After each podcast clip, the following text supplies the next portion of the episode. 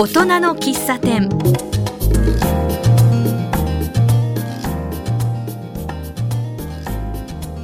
東久留米市でも模範といえる自治会活動を活発にしている地域を再生し活力あるまちづくりに取り組んでいらっしゃる氷川台の自治会長殿田俊三さんをお迎えして今日はお話を伺ってみようと思います。殿田さんよろしくお願いします。はいよろしくお願いします。殿田と申します。えー、遠いところからお越しいただきました。本当ありがとうございます、はい、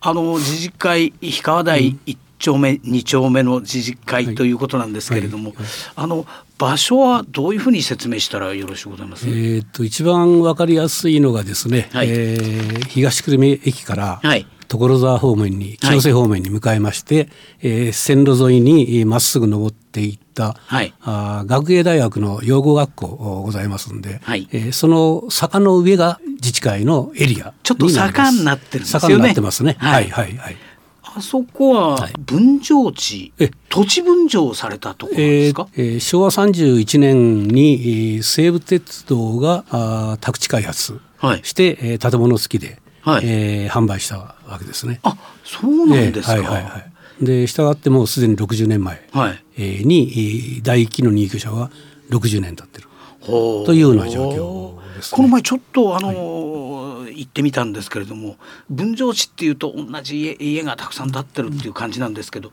ん、なんかそういったあれでもないですよね。えー、売り出しの時は平屋で、はい、えー、同じような板板張りの、えー、平屋の建物だったんですけど、はい、えー、それからどんどん皆さん建て替えられて今あのそれぞれモダンな家ができたりですね、はい、もう60年も経つとやっぱり、えー、代替わりしたり、やっぱり作り直さないといかんような時代になっちゃってるんでしょうか、ねえー、当初入った方がまあ30代で、えー、都心からあひあの東久留米に、はい、えー、宅地家をお買いになって、はい、そこから都心に、えー、えー、通勤された。はいという状況ですよね。うん、えー、それがもうすでに、まあ、60年近く経ってますので、はい、えー、第2世代今は第3世代、えー、したって今第2世代の方も我々と一緒で、はい、えー、まあ、すでに現役を退いた方があまあ、大部分になっておられるという方ですね。はい、あの今対象になる自治会の,、あの世帯数としてはどのくらいで今が世帯数が自治会の会員としましては今352世帯今現在ですね。はい、はいで全世帯からいきますと大体97%が自治会に加入してますんで、はい、はい、でまあ異常に高い加入率といいますかね。そうですね。東久留米市が今38%弱ですから自治会加入率がですね、確かあの氷川台ってあの高齢化率も高い地域、はいはい、確か東久留米でも3番目くらいの高齢列車率が高い地域って聞いてるんですけども、はいはい、まあ、22年に私自治会の会長になってですね、ね。でまあ、自治会の中をいろいろ見渡すと、はい。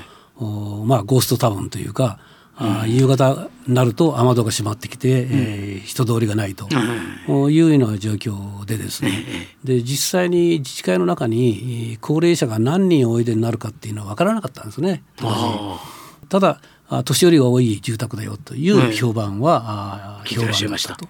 えー、何をやるにしてもですね実態がわからないと、うん、手が打ちようがないわけですよね。す、べ、てのことがそうですけど、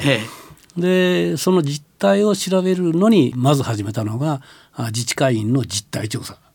というのを始めたんですね。ええ、でそれもまあ自己申告制で、ええ。ー、家族が何人おいでになりますか、で、まあ、小学生が何人ですか、中学生が何人です。高校生が何人、そういう、年齢申告でなしに断面で申告してもらって。たんですね、はいはいはい、で65歳以上ですか75歳以上ですか、ええ、80歳以上ですかという形で、でそれで調べたらもうあの高齢化率65歳以上が37%を超えてるというのがはっきりしたわけですよね。はい、でその当時37%は一番東久留米市で高いのがあ、まあ、あの誰でもご存知推測できますように上野原の団地ですよね、はいはい、えー、それからひばりが丘の団地、えー、ですよね。当時昭和40年代にできた、40年にできた団地ですよね。はいでそこのあたりがもう50%弱ぐらいに達してますんで。要するに65歳以上の方の比率が高い。高いですね。はい、では3番目が氷川大だ氷川大です。そうです。あの昨年なんかは氷川大のその支持活動が活発だということで各地からその見学者がたくさん見られたというふうに聞いておるんですけれども、はいはいはい、近隣のところから見えて。えー、まず初っ端に火をつけたのが東村山市さん、はい、お隣さんの、えーえー、自治体ですね、はい、えー、そこが2月にお見えになって、はい。えー、それ以降ですね 4, 4都県。4都県。6自治体、はい。はい、と言いますのは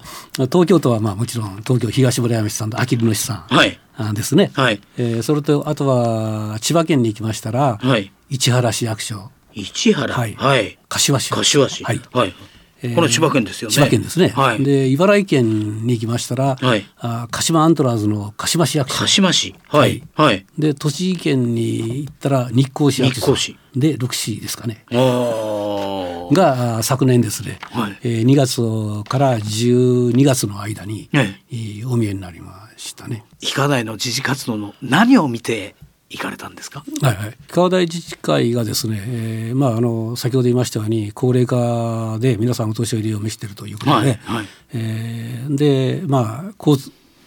あの交通機関もないもんですから公共交通機関ですね。バスも走ってます。不便なところ、不便なところ坂があって不便なとこ、えー、ということでですね、えー、皆さん年取るとですね、はい、えー、その住居を手放してえーまあ、あのマンションに移られたり、はい、駅の近くに行かれたりするわけですよね。はい、でこれはもうやむを得ずなんですね、うん、やっぱり誰でも自分が生まれ育ったところにやっぱり住みたいわけですから、うん。はいはい、でだけどやっぱりそういう地理的条件が悪いもんですから、うん、で結局まあ近くに、はい、お医者さんが近い買い物が便利だというところに来さざるを得ないと。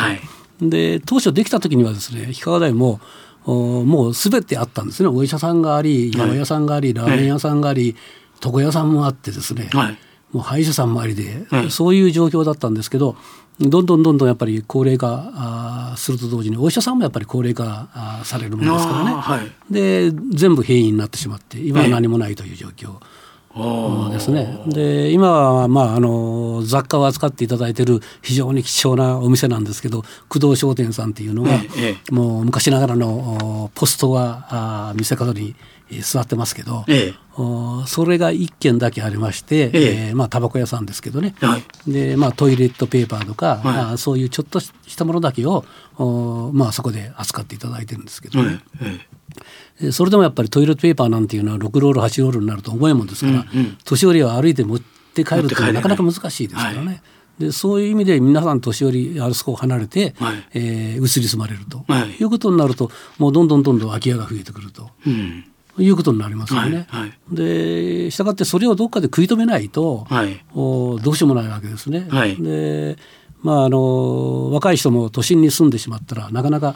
えー、通勤が1時間そこそこですけどね、えー、通勤がきついというんで今すぐあの夫婦揃って共稼ぎすればマンション買えてローン払えるということで、えー、子供ももう東久留米に帰ってこないで都心に住んでしまうという。はい。私のあの息子もそうですけど、えー、えー、まあ、大森辺りに住んでますけどね、えー、だんだんそういう形になって若い人間が帰ってこなくなるという,、はい、うまあ、悪循環ですよね。はいはい、でそれをやっぱり断ち切るためには、えー、あ何をしなきゃいかんかということなんですよね。でそれでもいろんなことを始めて、はい、えー、で要は一番の目的はやっぱり今住んでる高齢者がそこに転居しなくても、はい、住んでいけるようにすると。はい、で、えー、まあ2025年の、まあ、高齢者が4人に1人後期高齢者が4人に1人になると言われてる時代ですから、はい、で我々もあと10年経ったらもう後期高齢者になるわけですからね。で我々もやはりよそに行きたくない、うん、やっぱりじそこに住み続けたいという、はい、であればやはりそういうシステムを作り上げる必要があるだろうということでね。その非課題の中で作り上げて、中で。で、まあ、あの行政に頼ったところにしても、もう行政はまあ人間も変わりますからね、うん。えー極端な話、市長さんだって、えーまあ、選挙があって変わるわけですから、はい。でましてや中の担当部署なんていうのは2年に3回、1回ぐらいはああー移り変わるわけですからね。はいはい。でしたがってもう言葉は悪いですけど当てには当てにできない。うん。であればやっぱり自分たちでやらざるを得ないだろうと、はい。でできるとこまでやっ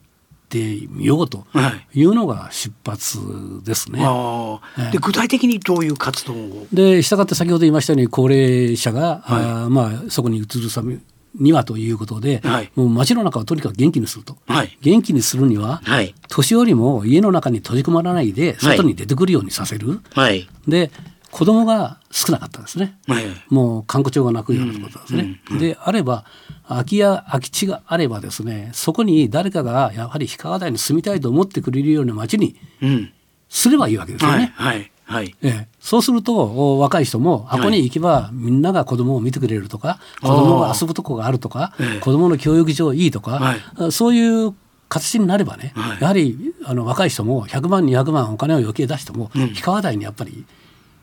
行きたいなという気持ちになってくれやしないとはい。はい。いうことで、ええ。まだあのやったことはいろんなことをやはりあの人をやっぱり外に出す人に集めるうん。集まってもらう、はいイベントをいろんなイベントをやる、はい。でイイベントもですね数が少ないと、はい。私はあのイベントは好きだけど、はい私はこっちは嫌いよとかうんね、えそういうことになりますよね。ありますよねえー得て不得手があるわけですから、はいはいでそうするとねいろんなイベントをやってあげればどっかに顔を出してくるわけですよね。はい。そうすると誰かと会うわけです。うん。家に閉じこもってないで、なんかイベントをやると、集まってくれる。集まってくる。はい。で一つ二つのイベントでは、はい。あのイベント私嫌いだと、はい。ね、餅つき大会は嫌いで餅は嫌いだから行かないよとかね、はい。い、ろんなことがあるわけですじゃあ夕涼み会やってそうめん流しあそうめん食べたいからそうめん食べに行こうかなとかね、うんうんうんえーそういう形になってくると、はい。どっかに出てくれば誰かに会うと、はい。誰かに会うとあ久しぶりねという。おー顔がつながってくるわけですね。はい。でそうするとおその輪がどんどんどんどん広がってくるとはい。はい。こうのをやっぱり狙ったわけですね。ああ。はいでで、えーそうすることによってやはり皆さんがあ顔なじみになってくると、はいおいろんなやっぱり要求が出てくるわけですね。はいあ会長さんこういうことをやってよとかね、ええーそういう欲が出てくるわけですね、ええ。住んでる人から、えこういうことをやってもらうと私らはもっと助かるんだけどおとーかそういうう要求要望、え体が動かないけどお願いしますよとかね、ええええ。もう体が私なんか年取って体が動かないで申し訳ないんだけど、ええ。こういうふうなことをやってもらうともう嬉しいんだけど助かるんだけどというそういうあ要望っていうか、はい。あ要求があそういう声がね、ええ。えやはり住んでる方から出だしたと。実際の住んでいらっしゃるから方からこういうことをやってほしいっていう。そうでもそういうことを言ってくれるっていうのもやっぱり会長さんのあれですかねリーダーシップみたいなものがあってからこそまああ。のリーダーシップっていうより私がやる前はあ会長は輪番制で、ええあの1年交代、はい。えー全役員1年で交代してたわけですけど、で、まあ、22年にやってあこれではということで先ほどまあ申しましたように、えー自分がここで暮らすためにも何とかして、まあ今からしなければ間に合わないなと、はい。い。うことで、まあ、仲間をお数人集めましてね、はい。えー一緒にやりましょう。ということで始めたわけですが。でそういう中で、えーやはり、えー仲間がいたっていうのが一番大きいですよね。はい。はい。で一人ではできないわけですからね、でやはり、えー賛同していただける方がいてじゃあ一緒にやろうよと、はい。で自分はやっぱり頭には立てないけど、ん。サポートはいくらでもしますよと、ういうような方がね、はい。やはり数名はい。おられたんで、はいえーそういう方の力を借りて、うん。えーまあ、私はまあ頭に立ってあれやってこれやってこれやりましょうやというふうに、うんはい。えーまあ、アイデアを出すっていうかね、はい。えーそういうふうにしてるだけで。でそういう方がおいでになるとそういう輪がまたどんどんどんどん広がってはい。きたんですね。うん。はいはい。でしたがって何でもまあ、えー何をやるにしても地域のやっぱり要求要望を組み入れないで、はい。えー勝手に動いたら、あいつ何やってんだということで、ねですね。途中ではしごを外されてね、はい。えーよく企業でもありますけど、はしごを外されて終わりだとはい。いうようなことはありますけど、はい。やはりあの地域の皆さんが望まれること何をやってほしいという意見を組み上げてやってるうちはやはり皆さんが認めてくれるわけですね。それであとはあのそれから役員をね、はい。1年じゃ何もできないからということで、うんはい、えー、続けてやるように、はい、規約を改正して、はい、えー、まあ、私これ6年目になりますけど、はい、やったっていうのが一番大きいんでしょうね。やはり、えー、お年寄りの方もおいでになるんですけど何を相談しようと思っても,、もう今まで誰に相談していいか分からなかった。と、はい、い。うふうに皆さんおっしゃるんですね。えー、というのは1年で変わるわけですから、はい、あの人の話してももう終わるんだからとい。うことで、じゃあ話しても仕方がないからっていうんで、うん、じゃあ話さないで自分でしまってしまうと。1年じゃ本当に短いですからね。ね。本日は氷川台自治会の殿田会長にお話を伺っております。地域を皆さんでパトロールしているというのはよくあのブログなんかで出てるんですけども、はい、あれあたりを皆さん見ていかれるたんですか？あの今ワンワンパトロールというのとですね、はい、えー、防犯ウォーキングというのをやってるわけですけどね、はい、これもですねああいう戸建て住宅ですから、はい、皆さん一人住まいになると、寂しいから愛犬を飼われるわけですね。あはい。ペットペットを飼われるわけですね。はい、で皆さんペットを連れて、えー、自治会の中とか、うん、あ散歩されてるわけですね。で散歩されてるけどあの人犬を見たら分かるけど顔、うん、あの飼い主の顔を見たら誰か分からないとかね、はい、犬の名前は分かるけど、はい、飼い主は分からないとかいう状況だったんですね。でそれにまあ市の方でワンワンパトロールっていうまあ形があってですね、それに登録するとワッペンとかバンダナとか、リードにつけるようなものをですねくれるというもんですから貸与してくれるというもんですから。えー、早速登録しましてね、はい、自治会の中の犬を飼っておられる方に全部名前を登録して、はい、えー、市からそれを対応してもらって帰って皆さんにお配りして、はい、えー、犬の散歩の時はこれつけてくださいということでお願いしましてね。でそれがもう始まりなんですけどね。要するに犬の散歩が防犯パトロールにそうです。つながってるという。つながってるということですね。でそれとあとは防犯パトロールと言わないで、ええ。えーまあ、防犯パトロールというと非常に硬いもんですから、で皆さんあの黒目川とかなんかをですね、はい、夕方やはりウォーキング、はい、まあ、体に健康管理でウォーキングされてるわけですね。はい、であればね、えー、防犯ウォーキングという名前でで黒目川歩くのもいいでしょうけど、自治会の中を一緒に歩きましょうというね、ウォーキング防犯ウォーキングというのを毎週水曜日と土曜日、週2回やりましょうと。でまあ任意に集まってやるわけですけど。それを2つ始めましたらねやはり皆さんあのお年寄りの方も、はい、ちょっと今日歩いてないから歩きに来たとかね、はい、80過ぎた方が来られたりするわけですね。で一緒に歩いてると面白いのがですね一緒に歩いてると途中で、えー、立ち止まって話し始めるんですね。お家の前で。老人同士が。老人同士が。要するに、えー、はい、えー、そうするとウォーキングからリタあのそこからもう外れてしまってそこで話し込んでるわけですね。えー、で後でどうしたの？って聞きましたら、えー、いやあの人知り合いなんだっていうわけですよ。でも三十数年ぶりに会ったというんですね。でしかもこれ自治会の中ですよ同じ自治会の中で 自治会の会員でありながら三十数年会ってなかったっていうんですよね。えーでそれはどうしてって言ったらやっぱり小学校の子供が小学校の時には不警戒で一緒会ってたわけですね。会ってたんですね。うんうんうん、で子供が卒業して離れ離れになってしまうと、うん、従って親も離れ離れになってしまってるんですね。でそれがあの今回始めてるそのワンワンパトロールとか防犯ウォーキング。でもって復活したわけですよねそういう。はは。要するに言ってみれば家に閉じこもってる老人の人たちが皆さん外に出始めてきた。そうです。出始めてみたら、なんか昔仲間だった人たちが偶然会っちゃったら、それは当然話に花が咲きますよね。そうなんです。でそういう方がいろんな自治会の催し物イベントに、えええー、誘い合って出てくれるようになったんですね。はあ、はいだからあの氷川大自治会っていうのはあれだけなどうしてあれだけ賑やかなどうしてあれだけ参加者がいるんだというのは、うんあのこちらが強制してるわけでなしに、皆さんがそういうふうに、えー、昔に帰って顔を思い出して、えー、昔の付き合いに戻ったわけですね。はい、昔はもう何度もそうじゃないですか、子供はね隣のばあちゃん、じいちゃんばあちゃんが子供は面倒見てくれるとか、そういう時代我々の時代はそういう時代でしたもんね。それが今は鍵っ子とかね家帰ったらもう誰も鍵が閉まってるとか、誰も見てくれないとかい。う時代になったんですけど、それがまあそういう形で、えー、昔に戻ってきてるんですね。はい。で今もう先進的なことをやってるんだし昔に戻ってきてやってる、はい、そういうことですか。と思います。はい、自治会の年間の最、うん、えー、重要なる行事が3つがあって、えー、餅つき大会と、夏の夕涼み会、はい、それと要援護者支援避難訓練、はいはい、これが3つの大きなあの、自治会の活動の行事の3つだってお聞きしました。あのどの行事にも200名以上の方が参加されてる。ってお聞きしましたけれども、これについてはどういうふうに、そうなんですね。あのまず初っ端始めたのが餅つき大会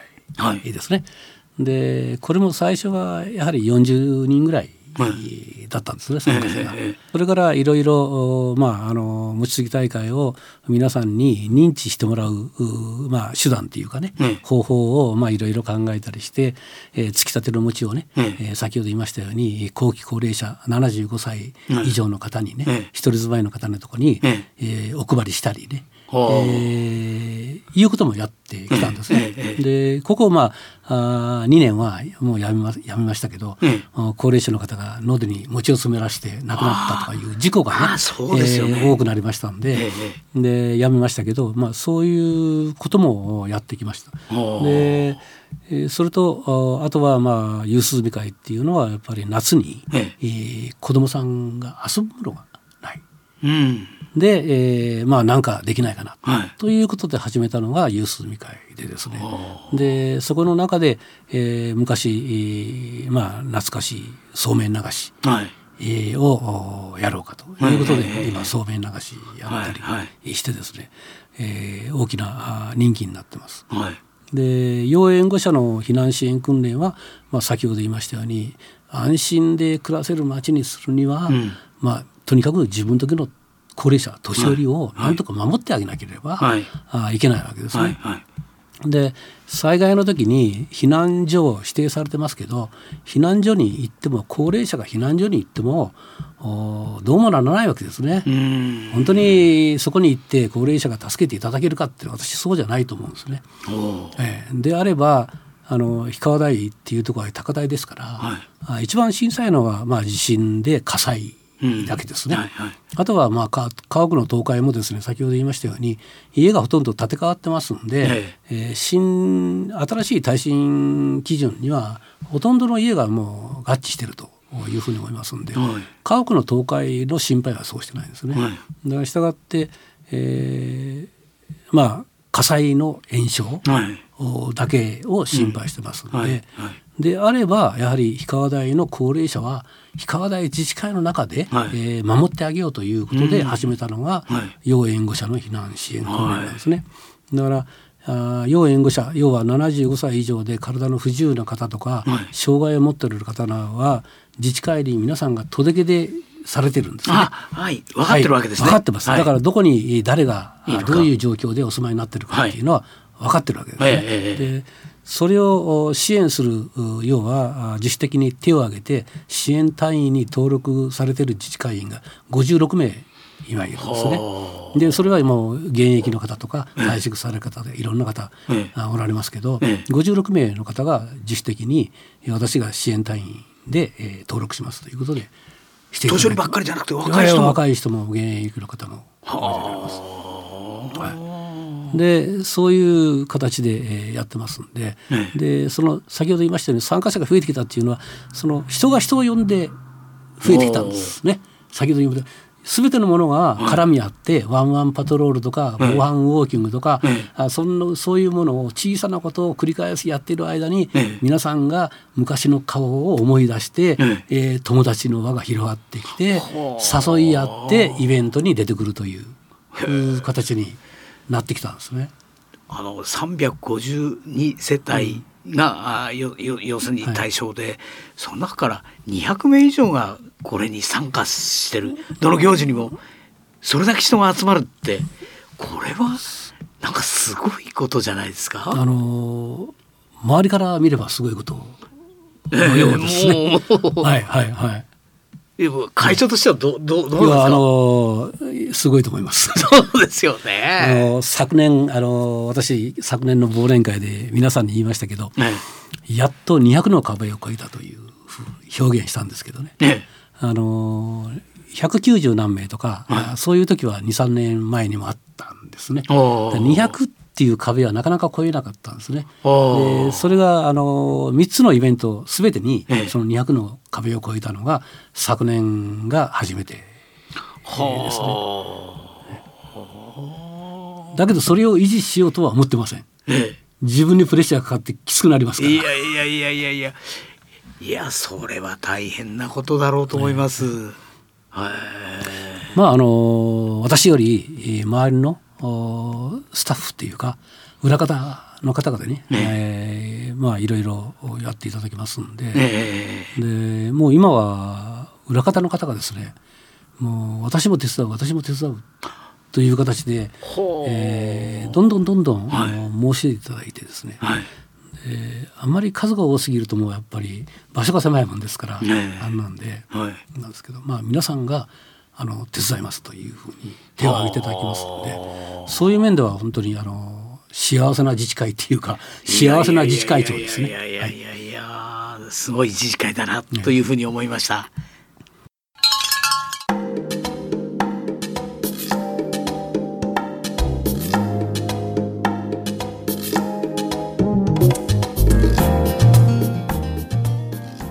次回の大人の喫茶店は元気なお店訪問です。お楽しみに。